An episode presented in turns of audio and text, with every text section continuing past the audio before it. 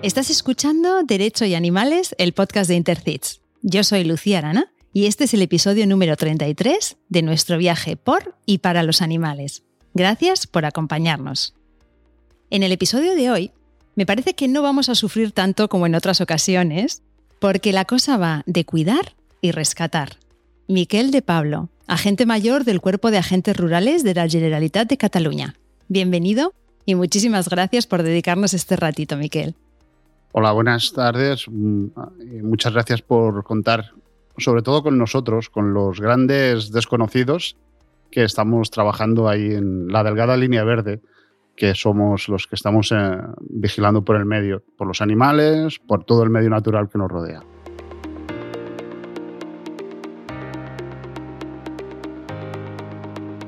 Qué bien, hoy vamos a cambiar un poquito ese desconocimiento, lo vamos a convertir en, luz. Miquel, eres agente mayor, como decíamos, especialista en prevención e investigación de incendios forestales del Cuerpo de Agentes Rurales de la Generalitat de Cataluña. Formas parte del grupo de colaboración con la Administración de Justicia del CAR, Policía Judicial, de la Generalitat también, y eres miembro de Intercits. Eres también miembro de la Unidad Aérea y en la actualidad estás realizando el grado de Criminología. Eres docente habitual y ponente en cursos y seminarios dirigidos a agentes forestales y también a otros operadores jurídicos. En alguno de ellos he tenido la suerte de poder escucharte. Tus áreas de especialidad son los delitos contra el medio ambiente, investigación de incendios forestales, furtivismo y defensa de las especies protegidas, entre otros. Vamos a empezar, Miquel, con las preguntas cortas, esas de contestar con una palabra o, una frase, ¿vale? ¿Tus amigos dicen de ti que eres? Buena persona, que, te puedes confiar en mí, creo, creo que dicen. Ah, o sea, alguien de confianza, ¿no? Sí, que pueden confiar, sí, creo. Creo, creo que dirían esto, porque claro, mm, lo vas preguntando y a veces te pueden decir, depende de lo que le has hecho, pues a lo mejor no te dicen eso, pero bueno. Ah, pero tú crees que eso es lo que dirían, yo creo Que lo que dirían sería esto, de confianza. ¿Y Miquel de niño quería ser? Pues quería ser guarda forestal. Ah, sí, o sea que es totalmente vocacional. Bueno, eh, yo tengo un... Me viene, como digo yo, es, es de historia. Mi abuelo ya era guarda, mi padre era guarda y yo soy la tercera generación eh, también de, de, de, guarda forestal. O sea que lo que eran antiguamente los guardas forestales, ahora en cada comunidad autónoma nos decimos, nos denominamos de una manera diferente y tal, pero bueno, es una historia que, que yo la llevo, la llevo toda, todavía. Qué bueno, se podría hacer una serie de Netflix con vuestra familia, me encanta. claro, ahora la siguiente pregunta, claro, si no fueras agente rural, ¿qué serías? Yo creo que si no fuera agente rural, no sé, sería o pastor o agricultor o, no sé, o, arqueólogo o alguna, siempre alguna, alguna, mm, algún trabajo dedicado con la naturaleza y con poder estar eh, fuera, o sea, no estar encerrado en, en, una oficina muchas horas, sino poder disfrutar de, del sol, del frío, del monte, sería, sería eso. Con los pies en la tierra. Decíamos al inicio que estás estudiando criminología y la verdad es que yo tengo un montón de ganas de hacerlo y he estado a punto de matricularme varias veces. Esto no se lo he contado a nadie, es la primera vez que lo digo. Pero es cierto, lo he, mirado varias veces en, varias universidades. Entonces quiero saber si me lo recomiendas. Bueno, pues eh, la verdad es que, es que sí. Bueno, mm, yo dejé de estudiar, eh, hice formación profesional, Después, por bueno, lo, típico de cuando eres joven tienes ganas de, hacer cosas, otras cosas diferentes. Dejé de estudiar y empecé a trabajar. Eh, y entonces después, bueno, pues con los años y con, decidí empezar otra vez a, volver a estudiar. Y una de las carreras que me gustaban, o que, que pensaba que podía ser, es la criminología. Aparte de que, por, aunque no la gente no lo crea, yo me acuerdo que la entrevista que me hicieron en la universidad para poder entrar, el catedrático, el profesor que me entrevistó decía, pero a ver, un agente forestal, ¿por qué quiere ser, por qué quiere estar, estudiar criminología? Yo, claro, cuando les empezaba a explicar, bueno, es que ustedes piensen que hay muchos, muchos temas de crímenes, hay muchos temas de maltrato animal, que todo esto nosotros lo investigamos y que al final muchas veces vamos, son delitos y que es un problema de la sociedad también. Y el, y el, hombre aquel se pensó, pues tienes toda la razón, o sea, es así. Y a partir de entonces, bueno, pues empecé a estudiar y bueno, ahora incluso, pues bueno, hay toda una vertiente de la criminología que es la criminología verde, que lo que está, se, están haciendo muchos estudios sobre, sobre, sobre, bueno, sobre las conductas del humano, sobre animales o sobre la, no sobre animales, sobre la naturaleza en sí, sobre el medio. Pues tomo nota. Sí, sí. ya te contaré si me matriculo. ¿Y convives con algún animal ahora mismo? Actualmente no. No. Actualmente no. Eh, he tenido perros y, gatos, eh, sobre todo cuando yo antes vivía en. He vivido en una casa forestal, también he vivido en una masía, entonces sí que tenía animales, tenía un perro, tenía gatos, eh, pero actualmente no. Ah, pienso que para tener animales has de, has de cuidar mucho de ellos. O sea, yo creo, tengo un compañero que dice que los perros son como un niño de cinco meses, que has de estar, les has de enseñar, les has de estar encima de ellos, has de, no encima, has de, has de, acompañarles. Entonces, sí, sería eso. Entonces, em, si no puedes estar, tener un perro o un animal encerrado en casa, no. Y después, la verdad, los otros tipos de animales, a mí tener un pájaro encerrado en una jaula no me gusta y tal. He tenido, por ejemplo, me acuerdo sobre todo que cuando era, cuando era pequeño, pues a veces eh, nos encontrábamos algún animal herido por el monte o estas cosas y bueno, lo llevábamos a casa y lo cuidábamos hasta que lo podíamos, eh, lo podíamos eh, liberar. ¿no? De eso sí que me acuerdo de, de, tener muchos. Y bueno, y perros sí que he tenido, casi siempre, bueno, todos los perros que he tenido han sido de donación y los gatos también, o sea que... Claro, es que con una familia de guardias forestales, claro, es que caes en esa familia y te van a cuidar y te van a... hasta que te puedan liberar, está claro. es una suerte, tenían una suerte los animales. Dime, Miquel, una palabra que te defina o te represente. No sé si es la misma que dicen tus amigos de ti o hay otra. Yo creo que sí, que sería fiel. Yo siempre tengo, mm, tengo un amigo, un amigo y siempre me dice que soy como, como un roble aquellos que estás en medio de una, de una, pared, de una pradera que no sabes que, sabes que está, lo ves en el paisaje, pero no encuentras, o sea, pero sabes que está y que siempre va a estar allí cuando lo necesites. te va a dar refugio, te va a dar leña, te va a lo que sea, siempre estar allí. Mm, yo creo que, ese sería el, un poco el, mi, mi, descripción. O sea, sería, bueno, siempre estaré, si, si necesita alguien algo, puedo, estaré contento de ayudarle y siempre miraré de estar allí. Qué bonita la imagen esa del roble, me ha encantado. Muy bien. ¿Y un personaje público al que admiras o que te gustaría conocer? Vivo, muerto, da igual. Yo más que un personaje, eh, me gustaría conocer mm, a un grupo, que son las Akajinka. Son unas, o, también en otras zonas de África las llaman las mambas negras. Son unas unidades de, de mujeres rangers que se dedican a, la vigilancia del medio. Y aparte, las Akajisa son de, de, Zimbabue y su historia es muy dura, porque son mujeres que todas vienen de mm, maltratos, eh, eh, vienen de maltratos, de situaciones muy duras, mucho más duras de las que podemos a lo mejor tener aquí. Y ellas han conseguido, eh, bueno, crear unas unidades para la vigilancia del medio. Y esto creo yo que, bueno, que para mí sería un, honor poderlas conocer y poder incluso estar con ellas. Eso que sería. Ay, yo me apunto a esa reunión. Y si fueras un animal, ¿cuál serías? Pues si fuera un animal, mm, mm, sería un buitre. Un buitre. Qué bueno. Sí, sí. Poder volar, mm, poder mirar. Un buitre, qué bueno. O sea, que estarías por ahí volando por el mundo. ¿Un lugar del mundo en el que te gustaría vivir, aunque sea una temporada? Me imagino que en Alaska, en el Canadá, en un sitio así, me gustaría vivir una, temporada. Hombre, ya te ah. pega, ¿eh? ya te pega, te pega total. Eh, ¿Y eres de más de películas o de series? Eh, como el tema como lo tenemos ahora de películas, eh, no podemos ir mucho al cine y ahora nos hemos enganchado todos a, las, plataformas. las, plataformas. Entonces soy más de, más de, actualmente más de series, más de series, o sea, es así. Recomiéndanos una. Bueno, pues una que he estado, aunque no tenga nada que ver, una que, bueno, la última que he visto son el, los, eh, el juicio de los siete de Chicago. Ah, sí. ¿Eh? Esta es la última que he estado, he estado viendo y la verdad es que me ha, me ha, me ha gustado mucho toda todo la problemática social que había en Estados Unidos en aquella época y bueno, y como al final, pues bueno, se, va poco a poco, poco a poco se van consiguiendo cosas. Es, es, curiosa la película, sí, yo también la he visto, la pondremos en las notas del programa. Dime algo que te guste, algo que te interese y algo que te apasione. Me, mm, es que es difícil. esta A mí me encanta esta pregunta.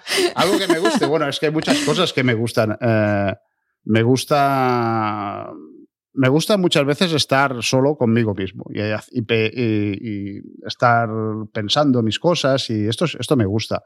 ¿Qué me apasiona? Pues la verdad es que me apasiona lo que hago.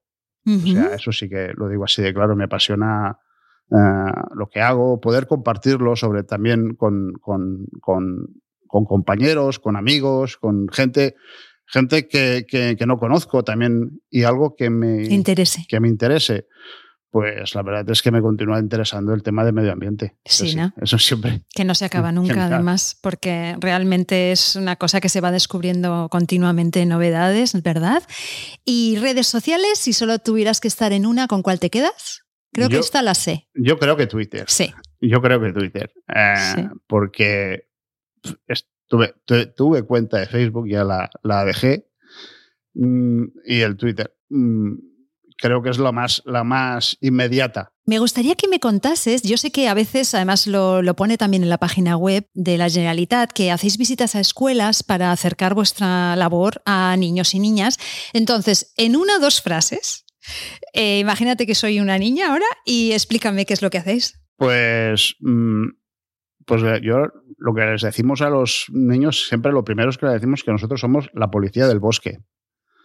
Porque, claro, es, es, eh, es el. el, eh, ahora, un niño de, de, de, 6 o 7, 8 o 9 años eh, tiene la referencia de policía de la ciudad, pero bueno, mm, tiene mm, como mínimo que tenga también una referencia que diga, bueno, somos la policía, del, la policía del bosque, los que vigilamos que el bosque continúe estando en su sitio, que sea, que sea así. Miquel, yo eh, siempre os imagino así, vestidos de verde, dando vueltas por la montaña, en plan Alaska, y me gustaría saber qué porcentaje de vuestro tiempo estáis de verdad haciendo eso y qué porcentaje de vuestro tiempo estáis quizás en la oficina o haciendo cosas que no, que no son esto.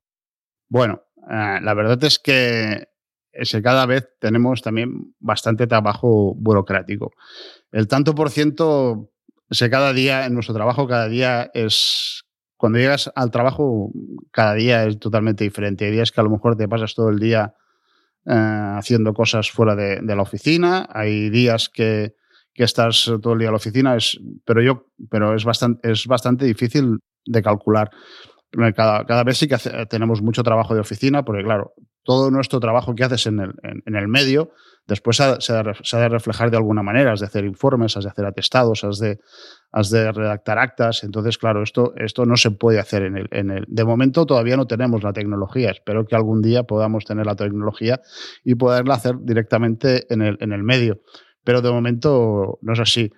Y, y, muchas veces, bueno, la gente es eso, la gente nos ve, pues eso, del bosque, pero claro, hay que pensar mm, que también trabajamos en las, en las áreas urbanas. O sea, eh, en Barcelona tenemos agentes rurales, en la, en la, en la capital de Barcelona, o sea, en ¿Ah, la ciudad de Barcelona hay agentes rurales. O sea, que ahí y trabajamos así, o sea, que, que tenemos nuestro, trabajamos en todas las facetas de, lo que sería la, la conservación del medio. Qué interesante, ¿ves? Esto yo no lo sabía. Miquel, en el año 2017 eh, todos nos, bueno, fue un, tema escalofriante porque un cazador mató a dos compañeros vuestros en Lleida y también hemos conocido siempre, bueno, van saliendo casos de amenazas de muerte. Hace recientemente salía una entrevista de Andoni Díaz en, una, en el diario.es en el que hablaba de amenazas de muerte. ¿Tenéis miedo? Bueno, yo creo que miedo no tenemos. Eh, sabemos que tenemos un trabajo que es difícil, que tenemos, eh, que hacemos cosas que a la gente no le, a alguna gente no le puede gustar. Miedo no tenemos, lo que tenemos es eh, respeto. ahora, por ejemplo, hace mm, unos días en, un pueblo en, Extremadura a los compañeros les boicotearon todos los coches, les, les pincharon las ruedas, les rompieron eh, los, los, parabrisas. Eh, y dices, mm, claro, si yo tuviera miedo no saldría a trabajar. Pero tienes un respeto. Eh, lo que sí que tenemos que hacer es cada día mejorar nuestras, nuestras, nuestras herramientas de trabajo. O sea, entonces esto sí que es así. O sea, mm, tenemos que llevar tenemos eh, que, bueno, ya nosotros ya vamos, eh, por ejemplo, aquí en Cataluña tenemos, eh, ya vamos con chalecos antibalas, en según qué servicios ya somos un número de dos o tres agentes, llevamos, llevamos una, unas armas, un armamento, mm, porque es necesario para según qué trabajos para según qué trabajos. Claro, esto, en, aunque la gente no se lo crea, dices, en la mayor parte del mundo, los, los agentes forestales, los rangers, van armados. O sea, y van siempre con el arma. O sea, mm, yo que me, mm, bueno, por, por siempre me, me, me, he motivado mucho, he mirado de contactar con agentes de otros, de otros países, pues en la mayoría van, llevan, llevan armas y, bueno, por eso te lo dicen, mm, no sabes nunca cuándo puedes tener un problema. Aquí, pues bueno, la sociedad a lo mejor no quiere que, eh, no nos quiere ver así, o, entonces, pues, pero bueno, mm, vas con, con, respeto, o sea, tienes que tener un respeto a, a, tu trabajo, no puedes ir con miedo. La, actualmente la sociedad está cambiando está cambiando mucho. Sí, afortunadamente, Miquel, oh. en eso estamos, ¿no? Eh, entonces, me gustaría que hablamos ahora un poco de las intervenciones en las que están implicados animales, ¿no? Que son lo que nos gusta aquí a nosotros en este, en este programa. Entonces, quería ordenar un poquito la información con las categorías que exponías en, recientemente en el Congreso de Sabadell, que decías, tú hablabas de que había como cuatro tipos de intervenciones en grandes rasgos, ¿no? Que eran domésticos, salvajes o silvestres, que yo siempre me lío ahí, exóticos o de granja. Entonces, si quieres, empezamos por los primeros y cuéntanos. ¿Qué situaciones son las más habituales? Me interesa también saber de dónde provienen los avisos y si yo, por ejemplo, os podría llamar. Los, sí, los avisos generalmente, a ver, mm, los avisos mm, son, entran la mayoría por el 112. Emergencias, eh, aunque sean emergencias, son, teléfonos que nos dan, dan el aviso, nosotros estamos eh, dentro del sistema de emergencias de, y entonces, cuando hay un aviso de según qué tipo, nos lo desvían a nosotros y nosotros empezamos la actuación. En temas de fauna doméstica, o sea, de animales domésticos, mm, generalmente, pues bueno, pues son gente que, a ver, mm, pensar que, por ejemplo, en Cataluña somos, eh, no, no, llegamos a 500 agentes para toda Cataluña y en toda España no llegan a 6.000 agentes. O sea, claro, mm, somos muy pocos. Muy pocos. Entonces, claro, si no hay la colaboración ciudadana, es imposible, es imposible realizar nuestro trabajo. Entonces, pues bueno, mm, tenemos en temas de fauna doméstica, pues bueno, desde, desde personas que, que se quejan de que a lo mejor al, vecino tiene un animal, bueno, vas y haces la inspección, el animal puede estar o no en condiciones, miras de que ese animal pues esté... Claro, nosotros eh, miramos que los, por ejemplo, los perros y los gatos estén eh, chipados, estén censados y, eh, estén, y, que estén en unas condiciones higiénico-sanitarias buenas. También nos encontramos a veces que dices, es que el perro está ladrando todo el día. Entonces tú le dices, mm, bueno, el problema es que mm, no hay ninguna norma. Claro, yo no me puedo acoger a ninguna norma que el perro esté ladrando todo el día. Si el animal está sano, está con los papeles, mm, o es que ladra por la noche. Entonces ya es un problema de, conciencia vecinal, o sea, de, que los vecinos se, hablen entre ellos. Y aquí ya no, nosotros no podemos hacer nada más, o sea, temas estos son así. Mm, bueno, pues te pueden llamar por muchos temas también. Bueno, pues eh, nos han podido llamar desde, desde también pues, problemas con envenenamientos de fauna urbana, de o sea, de fauna doméstica, no sé, pues gente que puede poner veneno pues para, para matar una colonia de gatos de estas que están eh, controladas, etcétera, pues bueno, pues nosotros también actuamos. Generalmente en estos casos actuaremos en, municipios donde no hay policía local. Si hay policía local sería más eh, tema de ellos. Pero nosotros, en todo caso, como tenemos más experiencia o podemos tener más experiencia en estos casos, sí que asesoría, los podemos asesorar a la policía local, podéis hacer esto, podéis hacer lo otro, o, podemos hacer los trabajos conjuntos. Mm, nosotros generalmente es eso, trabajamos mucho más en el tema, sobre todo en municipios que no tienen mm, policía local, eh, o guardia urbana y, en, zonas eh, forestales, esto sí. Vale, entonces vamos a los salvajes o silvestres, que a mí me gusta más lo de silvestre, pero bueno, eh, cuéntanos qué situaciones tenéis así más habituales y a ver si hay alguna anécdota que nos puedas explicar aquí. Con los animales silvestres tenemos, sobre, ahora por ejemplo viene la época que tenemos muchos rescates.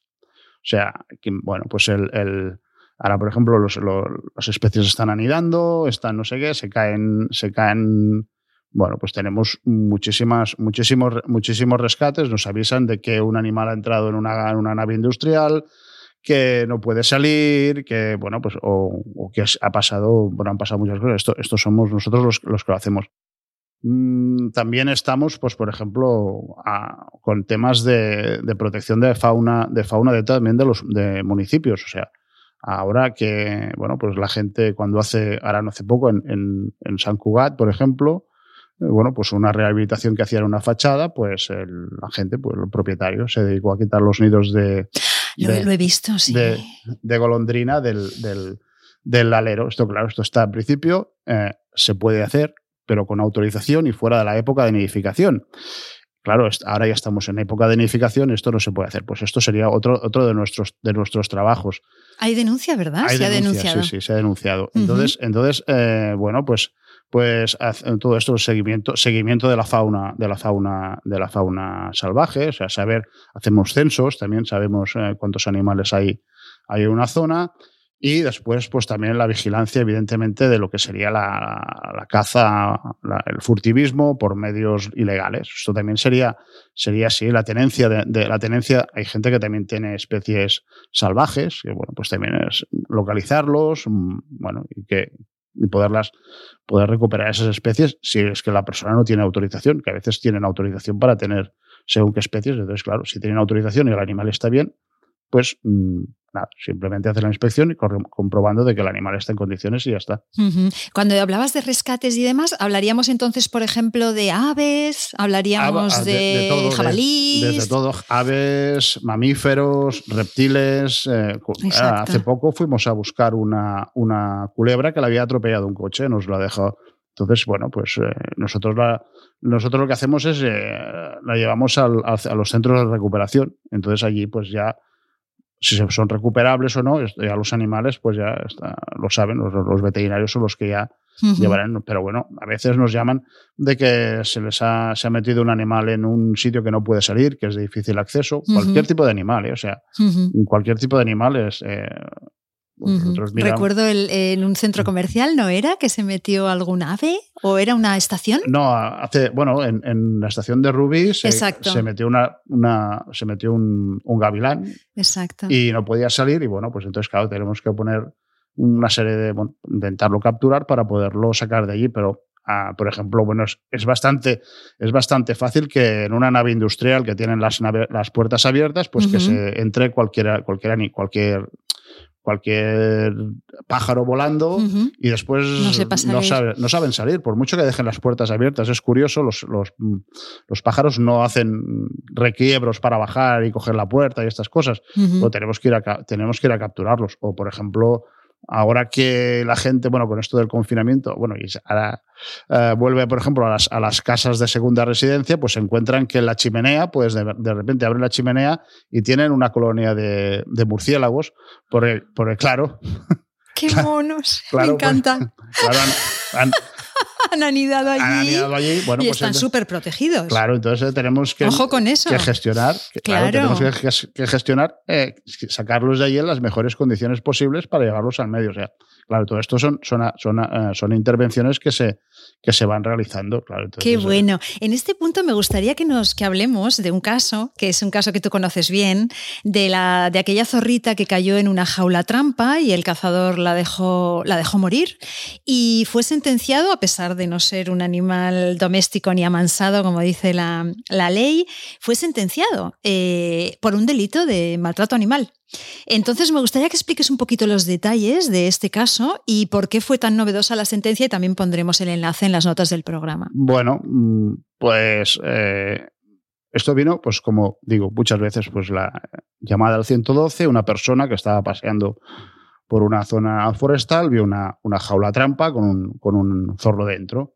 Nos avisamos, nosotros fuimos allí, eh, bueno, pues realizamos el, el rescate, recogimos al animal y se llevó al centro de, recuperación. El animal pues estaba, eh, no se podía, ir recuperable y bueno, entonces, bueno, pues lo que hacemos, eh, cuando se encuentra una cosa de estas, eh, mm, la gente vuelve, o sea, si tú dejas un, un método de caza ilegal, mm, generalmente vuelves al sitio. Bueno, pues es cuestión de, de hacer como hace la policía, ¿no? Lo mismo, hacer esperas hasta que al final la persona mm, llega allí se identificó a la persona y, bueno, y entonces eh, nosotros realizamos el, atestado y eh, con, el, bueno, claro, el animal, lo que tenemos que tener muy claro, eso sobre todo es cuando los veterinarios nos hacen informes, es que explique muy bien cómo está el animal y qué tenía el animal. Porque a veces, no, a mí no me vale un informe, un informe de este tipo que diga, no, es que el animal se ha muerto mm, por cualquier cosa, sino que el animal, en este caso, pues el, el veterinario, que son los que saben, cuando hacen las necropsias, saben, te explica exactamente ese animal, pues en este caso hizo un informe explicando cómo había, cómo había, cómo había tenido que estar ese animal dentro de la jaula para tener todas esas lesiones que tenía cuando lo tuvieron que, que eutanasiar. Entonces, eh, bueno, con esto mm, se habló con, Fiscalía de Medio Ambiente. Fiscalía de Medio Ambiente vio que había, que no solo era ah, un tema de, de, de, poner un, un elemento prohibido que como para la caza, que sería una caja trampa, sino que el animal había sufrido. Claro, el tema, el, tema del Código Penal dice que, bueno, por una serie una serie de animales, en ningún, en ningún momento pone animales salvajes, pero bueno, hay un, deja un resquicio ahí que dice animales que estén bajo el, amparo del hombre o bajo el...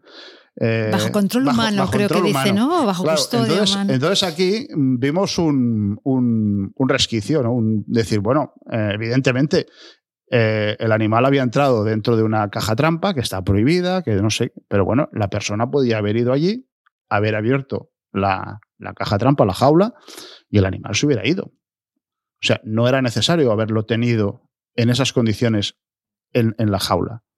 simplemente era eso, o sea, simplemente abrir la jaula y el animal se hubiera, se hubiera escapado. Eh, claro, eh, también el animal estuvo un tiempo, o sea, no es que el animal estuvo un día o unas horas dentro de aquello, sino estuvo un tiempo. Claro, todo esto mm, se pudo corroborar con el informe y estas cosas, y entonces al final, pues bueno, se decidió que aparte de, imputar a la persona por, por un tema de, la colocación de una caja trampa, que también se le imputara por un tema de maltrato animal. Esto es como aquello, cuando, cuando vas a, los, a los juzgados y, llevas sobre todo temas, temas novedosos, pues, pues no sabes nunca cómo van a acabar. La sentencia, en principio, dictó que, sí que también, aparte de, evidentemente, la colocación de una, de una, de una, de una caja trampa está, está prohibida, también eh, eh, determinaron que, había habido un maltrato por parte de, la persona hacia, hacia el animal. Mm, eh, es novedosa porque no hay ninguna, se ha intentado, se ha intentado varias veces y siempre, siempre, bueno, pues mm, lo han tirado para atrás. Mm, yo pienso que se ha, de ir, se ha de ir intentando. O sea, bueno, pues es cuestión de que, de que se vaya, vaya viendo un poco de jurisprudencia en este, en este sentido. Totalmente, es que claro, así es como evolucionamos, ¿no? Y a ver si se abre la puerta a que de verdad estos animales también estén incluidos ya de una forma más explícita en el, en el Código Penal, que es algo que parece que sí, que va a ocurrir, ¿no? Que vamos por ese camino. Yo pienso que sí, ¿no? Pero que, por ejemplo, el tema de intentar de, de ir siempre un poquito por delante. Yo esto me acuerdo de las primeras actuaciones que hicimos en temas de, protección de animales, hace muchos años, yo llevo ya más de 30 años de, agente, y me acuerdo que una de ellas fue, eh, bueno, por un tema de unas tortugas. Y unas tortugas eran eh, importación ilegal y todo esto, y vamos, vamos a, a los juzgados, bueno, vemos el sitio, hacemos el atestado, vamos a los juzgados y eh, bueno, entregamos el atestado, nos ponen de eso y al día siguiente nos llaman del juzgado que nos presentemos urgentemente al juzgado. Hostia, la hemos hecho muy gorda porque esto de que te llamen del juzgado, nosotros éramos jóvenes, no teníamos ni idea y, total, total que llegamos al, llegamos al juzgado, que no, su señoría os quiere ver, bueno, entramos y tal, y lo primero que nos dice es, mira, pues yo tengo tantos temas de, robos, tengo tantos temas de, maltrato de pareja, tengo tantos... Digo, y ahora vosotros me venís con un tema de, de unas tortugas. Nosotros nos quedamos muy parados y asustados. ¿no? Digo, bueno, nos van a meter aquí. Bueno, no, pues resulta que dice, ah, pues mira, vamos a, esto, esto no lo había hecho nunca, pero quiero que me explicáis bien cómo funciona, cómo no sé qué, cómo no sé cuánto. Claro, entonces ya dijimos, bueno, Muy bien. Ya no de esto, pero claro, lo primero que dices es, claro, yo no sé lo que me voy a encontrar al otro lado. Claro, que tú vayas ahí con un tema y digas, no, es que aquel señor tenía cuatro tortugas que no las podía tener y es un delito. Mm. Claro, bueno, en aquella época además, ¿no? Porque ahora todavía la cosa está un poquito más clara, sí, sí, pero es eso, o sea, eran de, de, los primeros casos y claro, no lo tenía, o sea, te quedabas así como, como diciendo, a ver qué me va a pasar, ¿no? Y bueno, y poco a poco pues vas, vas aprendiendo que, que, bueno, que vas haciendo y, hay a veces que tiene resultados y otras veces que, bueno, no hay resultados. Pero bueno, mm, es nuestro trabajo y es ir, haciendo. Intentarlo, claro que sí. Tenemos que seguir intentándolo siempre y cada vez. No sé si las tortugas son animales exóticos. Pasaríamos a la siguiente. aquí tenemos, eh, aquí tenemos en, Cataluña, bueno, en España tenemos... Eh, ¿Autóctonas? Sí, tenemos la tortuga mediterránea, la tortuga mora, eh, como de tierra, y después tenemos pues la tortuga uh, de, de, de, Hay varias tortugas de, río que también son autóctonas. Entonces, estas están protegidas por ley. Y después, eh, bueno, pues eh, hay muchas tortugas que, que, vienen, de, vienen de fuera. Entonces, son, son, son, las exóticas, que diríamos, hace, ¿no? Hace, hace, poco, hace, hace poco, en el mes de noviembre, hubo una actuación coordinada a nivel, a nivel de toda España, bueno, de toda Europa fue, eh, que, se, que se incautaron, aquí en, aquí en, en Barcelona, eh, se incautaron más de 100 ejemplares de, de tortugas en, un, en un domicilio. Eso es un tema de tráfico ilegal, clarísimo. de tráfico ilegal, sí, sí. Que va acompañado, como contabas en el Congreso, muchas veces de temas de blanqueo de dinero, mafia. Quiero decir que no solamente es un tema de animales, para aquellos que los animales no les importen nada, eh, suele haber detrás cosas mucho más graves, ¿verdad? Sí, muchas veces, muchas veces cuando empiezas a rascar en según qué sitios, te das cuenta de que aquello es, va a más de lo, de lo que tú, de lo es la punta del iceberg. O sea, que, haya, que traigan tortugas o que traigan no sé qué animales, pues bueno, a lo mejor detrás de, esos animales hay más cosas. Y hay más cosas, incluso, aparte de, evidentemente, blanqueo de dinero, etcétera, eh, pensar que, por ejemplo, para coger todos esos animales en, en, el, en el, sitio en su hábitat, en su hábitat se, ha, se ha tenido que contratar a gente que haga aquello allí. Porque, claro, yo no voy a, a Madagascar a coger unas tortugas y sé que están allí las tortugas, sino tendré que buscar a gente del país que me recoja esos animales, que me los tenga preparados cuando yo quiera o cuando yo los necesite y que me los envíe.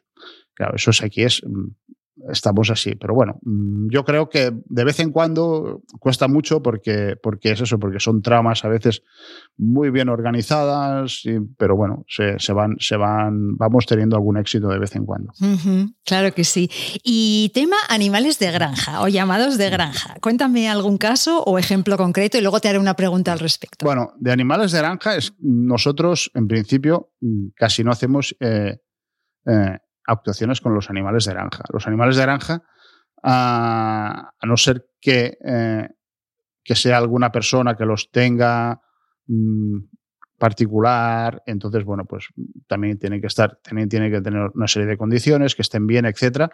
Pero para eso hay un, hay un, están los veterinarios de la, de la administración, que son los que hacen los controles de esos animales. A no ser que tengamos alguna denuncia eh, por, por, maltrato animal, mmm, difícilmente nosotros vamos, no actuamos en, en, en, en, granjas.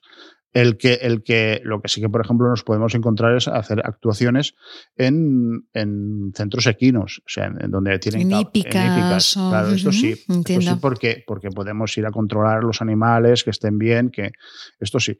Pero, pero en tema de granjas, a no ser, mm, en principio está, están los, veterinarios, que serían ellos los que, los que llevan eh, todas las actuaciones en temas de, de granja. Mm, entonces, es el cuerpo de veterinarios de las administraciones quien hace todas las, todas las investigaciones, todo, todo el proceso este. Nosotros aquí ya, mmm, a no ser que también, bueno, que también los hay como en todos los sitios, o sea, puede ser que haya una granja ilegal que nos, que nos nosotros la, veamos o que, nos, o que nos llegue que hay una granja legal y que nosotros empecemos la actuación. Pero no ser así, siempre será los veterinarios quien, llevan las actuaciones. Vale, esto te lo tengo que preguntar porque yo tengo varias amigas y amigos que tienen santuarios de animales de granja. Y una de las cosas que les ocurre es que les hacen un montón de inspecciones. Entonces, claro, yo digo, a ver, a los santuarios les están haciendo un montón de inspecciones y luego Hoy mismo he leído una noticia de una sentencia en Asturias, creo que era, de un ganadero que había dejado morir de una forma agónica a sus animales. Eh, creo que además le han conmutado la sentencia de un año de cárcel por dos años de tratamiento psicológico. No sé si la has leído. Ha sido ahora hace, no sé si ha sido ayer o hoy. Eh, la pregunta es, ¿por qué a los santuarios todo el día les están haciendo inspecciones y sin embargo ocurre que una granja estén animales meses sin comer, mueran de inanición y ahí no se entere nadie. Entonces, claro, ya me has dicho que igual no es vuestra competencia directa, pero claro, mm, esto te lo tengo que preguntar. Bueno, mm, a ver, eh, claro, es eso. El tema de los santuarios mm, que tienen animales, eh, en principio, sí que sería más nuestra competencia, o sea, el control de los animales que no, son, no están dentro de lo que serían las explotaciones eh, ganaderas. Entonces sí que tendremos que hacer, sí que hacemos, tampoco hacemos tantas inspecciones, o sea, hacemos mm, eh, básicamente que, cumplan también, que tengan pues su núcleo zoológico, que las instalaciones estén en condiciones, etc. A veces también es más fácil eh, porque muchas veces, eh, bueno, pues también están en las redes sociales y cosas de estas y, bueno, pues cualquiera te, puede denunciar. En tal sitio tienen estos animales, en tal, entonces vas. Y a veces, pues es eh, el tema de granjas, pues si son granjas ilegales o si son entonces sí que puede costar más de, localizar porque claro, mm, el, que tiene una granja ilegal no lo va a poner en las redes, yo no va a poner, he estado en, en, tal sitio viendo una granja y esa granja. Entonces, mm, puede costar más. Mm, es por esto, para esto va muy bien el tema de, tema de, cualquier aviso. O sea, he visto, he visto animales que están en, gran, que están en granjas, pues, pues entonces eh, voy y hago actuación. Por ejemplo, ahora ha habido, por las redes también lo he visto, un caso de que alguien ah, se ha dedicado a ir a unas granjas de, conejos, ahora no hace mucho, y, se les ha ocurrido pues abrir todas las, las, las, jaulas y dejar los conejos libres. Claro, entonces piensas, mm, esta gente mm, piensa que ha hecho un bien, que ha, que liberado esos animales. Y esa gente, mm, pues por desgracia, esos animales no están acostumbrados a, vivir en el campo. O sea, esos animales les han dado una sentencia, ya tenían una sentencia de muerte, porque esos animales eran para el consumo humano, ya tenían una sentencia. Pero lo que han hecho es eh, darles también una sentencia de muerte. Esos animales no se van a adaptar nunca al medio. O sea, sí, o sea, eso, eso nos pasa. O sea, por ejemplo, cuando, cuando Cogemos animales eh, silvestres que los han tenido tiempo en, cautividad. Ese, animal no lo puede soltar inmediatamente. Ese, animal tiene que estar un tiempo rehabilitándose hasta que vuelve a aprender a comer, tal, hasta que vuelve a aprender, pues esto, pues imagina, imaginémonos lo que pasa con animales de granja. Podemos tener un problema. Ha, pasado con las famosas granjas de bisones. Eh, el bisón, el bisón eh, liberaron el bisón americano que es una especie exótica, que, se, ha desplazado totalmente al bisón europeo, que es el que teníamos aquí, y, ah, por ejemplo, también compite con la nutria, con animales que teníamos aquí autóctonos. Entonces dices, mm, es que hemos liberado estos animales, pero es que el, el perjuicio que has hecho es mucho más grande de de lo que aquí los animales, bueno, sí.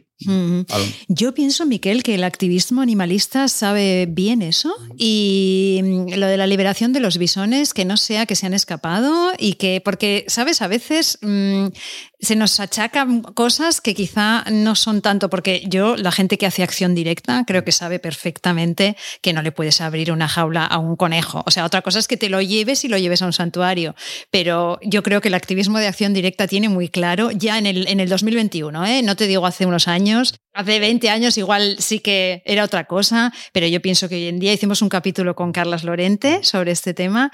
Em, yo pienso que son muy conscientes de que es una condena de muerte. Eh, abrirle una jaula a un, animal, lo mismo que abrirle una jaula a un, pajarito, ¿no? Es quitarnos esta, esta venda a los ojos y decir, mm, bueno, el que quiera luchar por, este, por estos temas es muy libre, pero uh, hay pero hacerlo bien. Para hacerlo bien, claro, claro no, no, lo, vamos a hacer. Totalmente de acuerdo, Miquel. Esto que estamos comentando me da pie al siguiente, la siguiente pregunta que tenía preparada, que es el debate entre ecologismo y animalismo, que yo sé que hay como bueno, hay gente que piensa que son posiciones completamente enfrentadas y como que no. Y yo no lo veo así. Yo pienso que nos une mucho más de lo que nos separa.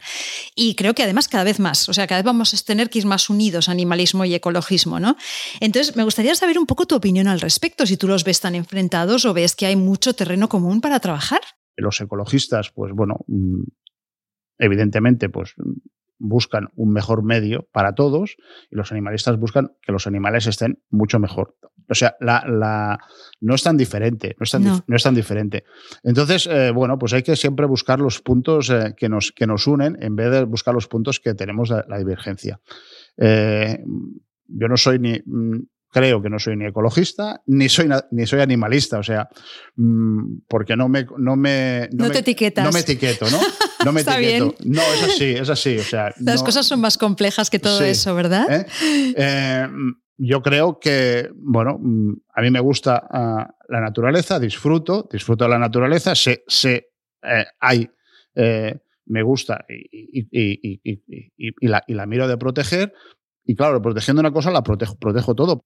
Sí, sí, yo tengo una teoría que igual es un poco loca, pero yo pienso que donde están bien los animales estamos mejor las personas y donde están bien las personas están bien los animales y sin embargo donde estamos mal las personas también están mal los animales. Es como si conseguir que estemos todos bien es algo posible. Es una idea que tengo yo un poco utópica, pero lo creo de verdad. Creo que en los lugares donde los animales, bueno, donde hay aves, como dicen los de Sea Life, ¿no? Donde hay aves eh, hay un buen hábitat para los humanos y, un poco y, viceversa, ¿no? Claro, es, es, es, así, o sea, donde hay un buen, un buen, un buen, un buen sitio para vivir, encontrarás, estarás tú bien y estarán también los, los animales, ¿no? Claro, el problema es eh, eh, que tenemos que convivir convivir todos. Exacto. Entonces, eh, tenemos, tenemos que, te, y bueno, tenemos que buscar ese, ese punto de convivencia. Entonces, bueno, pues a ver, a ver cómo lo, a ver cómo lo hacemos, ¿no? A veces, mm, a ver, y eso, mm, yo, yo estoy aquí, a lo mejor me pongo del otro lado, pero uh, tenemos broncas eh, increíbles con, con, con gente amante de los perros, por ejemplo, eh, ahora, por, ahora estamos en plena campaña de nidificación de las, de las, de las aves. Eh, bueno, pues la gente le cuesta mucho entender que llevar un perro suelto por según qué espacios naturales es un peligro para la fauna. Claro. Por, por ejemplo, si nos vamos a, a, a, las playas, aquí en el delta del Llobregat, etcétera, que hay, eh, hay, hay, hay, playas que anidan eh, una serie de especies protegidas en la, en la, en la, en, en la, en la arena, ¿Qué pasa? Si yo voy a pasear el perro por allí, el perro, mi perro, mm, mm, lo que va a, hacer, va a ser es jugar con aquellos pajarillos, con aquellos pollos, con aquellos no sé qué. No va, él no va. Entonces la gente dice, no, es que no está, no está, no está, digo, sí está jugando, pero esto es un nido de una especie protegida.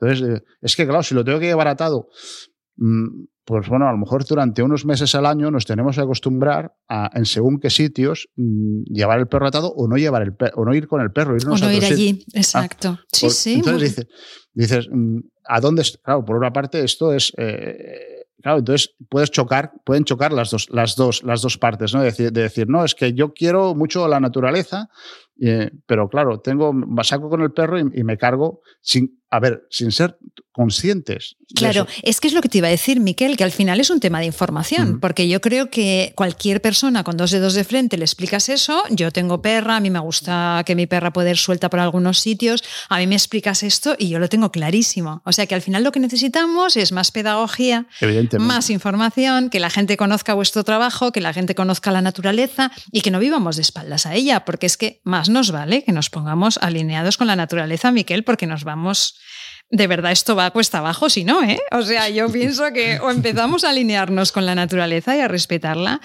o pandemia tras pandemia, cambio climático tras cambio climático, vamos a acabar, yo creo que muy mal.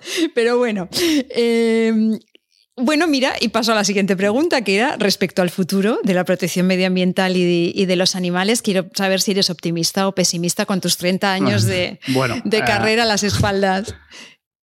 Hemos, eh, hemos avanzado un poco, poco, pero vamos, vamos, vamos avanzando. O sea, vamos, mm, se está creando una conciencia de que sí, de que tenemos que proteger más, de que, de que tenemos que vigilar más, de que. Pero pero cuesta. O sea, mm, es, es, es, es, la piedra, o sea, el, martillo que va picando en la piedra y va haciendo poco a poco, poco a poco, poco a poco. Eh, yo creo que, bueno, que la gente, y más, por ejemplo, ahora se han dado cuenta, mucha gente se han dado cuenta de que en las ciudades había pájaros. Hace, hace, hace unos años no, sabían que había pájaros. Qué fuerte. Ahora resulta que la gente se ha enterado de que la gente en, la, en, las, en las ciudades hay pájaros, en las, en las ciudades hay jabalís, en las ciudades hay, hay toda una serie de fauna que mm, no es que nos haya invadido, o sea, simplemente es que si nosotros no salimos por la calle, el, el, va, va, a ir, va a ir por las zonas donde, donde, donde no sabía. Eh, si hay menos coches, evidentemente oiremos mejor eh, cómo, cantan esos pájaros y entonces sabremos que están ahí. Si hay muchos coches, no los oiremos. Entonces, es, es esto. Tenemos mm, poco a poco, bueno, pues tendremos que volver, volver un poco hacia, hacia buscar eso. Hacia o sea, que eres optimista a, ratos. A ratos, sí. A, ratos sí. A, ratos diría, a ratos lo tiraría todo y diría, no, no, pero bueno, depende. Pero a ratos dices, hay que seguir, hay que seguir, que, que, hace falta, ¿no? Y te quería hacer la pregunta, una pregunta que es curiosidad personal y además por unas conversaciones que he tenido algunas veces con amigas, que es el tema de los drones. Tú eres experto en drones y yo siempre tengo la sensación, y es un tema muy personal, de que son aparatos muy molestos para la fauna, concretamente para las aves. Entonces quería saber si tú opinas lo mismo y cómo lo ves. Los drones. Eh, molestan a la fauna. Sí que pueden llegar a molestar a la fauna si no sabes eh, utilizarlos como se tienen que utilizar. O sea, nosotros hacemos seguimiento de fauna con drones, vigilamos algún nido con dron, pero claro, no vamos a 5 metros del nido, sino nos vuelas a una, a una, a una distancia que sabes que a la, que ave no, lo, no, lo vas a, no la vas a molestar. Eh, si tienes que hacer vigilancia según, según qué mamíferos, también volarás a una, a una altura para que los animales, en principio, no, no, les molestes aquello. O sea, es, como todo, les molesta. Si, si yo me pongo ah, con un dron en una zona que haya nidificación de aves y me estoy todo no sé cuántos rato volando por ahí encima, al final sí que las voy a molestar, evidentemente. es, esto es como todo. Cuando abusas de una cosa, cuando no sabes de una cosa, mm, pues sí que, sí que al final molestas. Entonces, bueno, mm, y de, mm, de hecho, de hecho, por ejemplo, eh, cuando fui a hacer hace dos o tres años en, el, por el País Vasco un, halcón. Mm, bueno, se le, cortaron las. Eh, atacó a un dron y, claro, le cortaron. El dron le cortó una de las, una de las, de las patas. Claro, porque para él aquello, para, aquel, para, el, para el, el halcón, aquel animal era un. Era, era alguien que le estaba quitando el territorio. Entonces, claro, él no, no sabe que aquello es un dron. Entonces, bueno, pues mm, tenemos que, se tiene que saber, o sea, es, es, como todo. No se puede hacer seguimientos con drones a, según, que, según qué fauna porque sí que los molesta, si está demostrado. A otros sí que los puede realizar, o sea, es, es un, es un poco complejo. O sea, cualquiera no puede hacer, cualquiera no puede hacer seguimiento.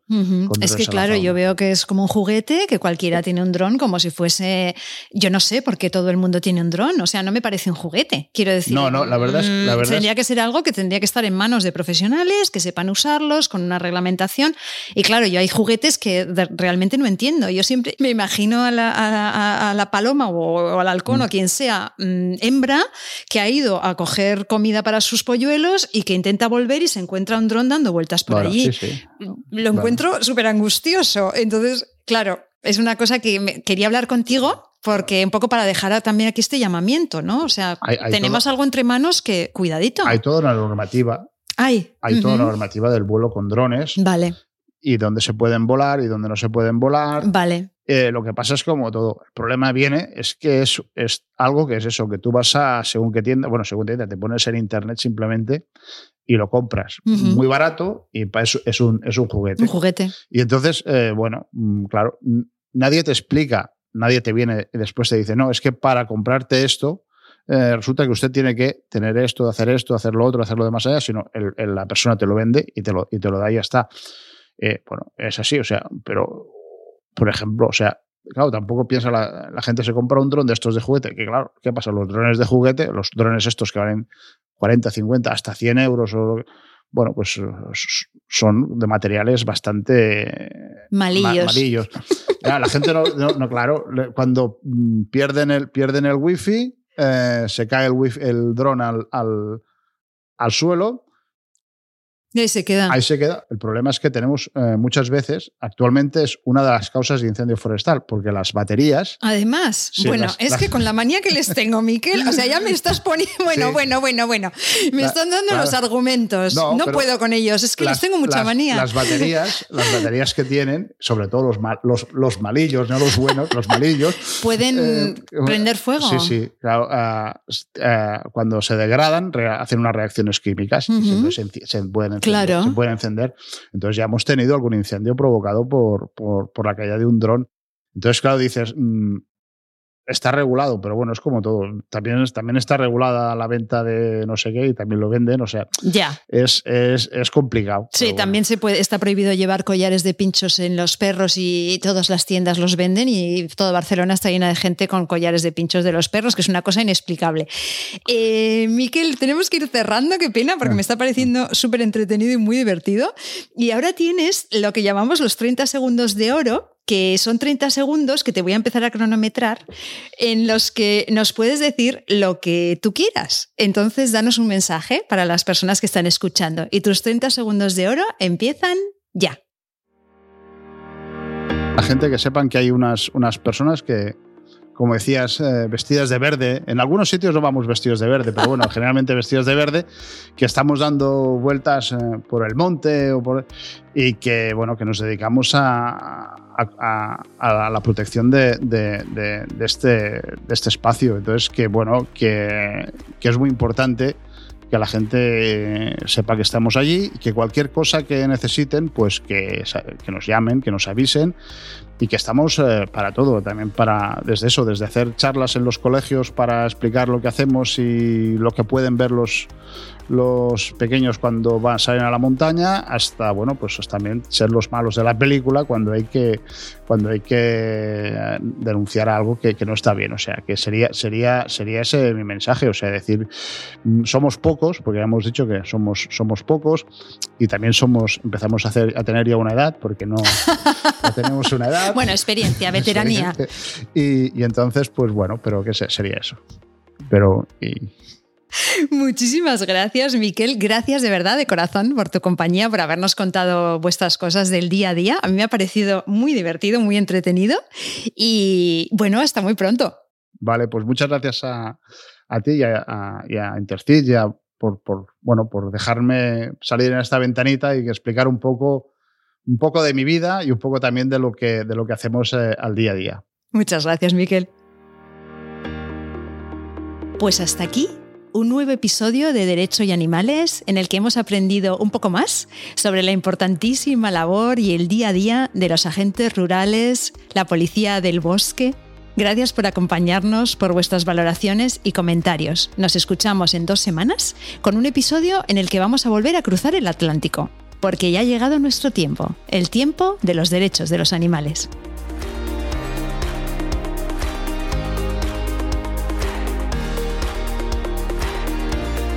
Nación Podcast te agradece haber elegido este podcast.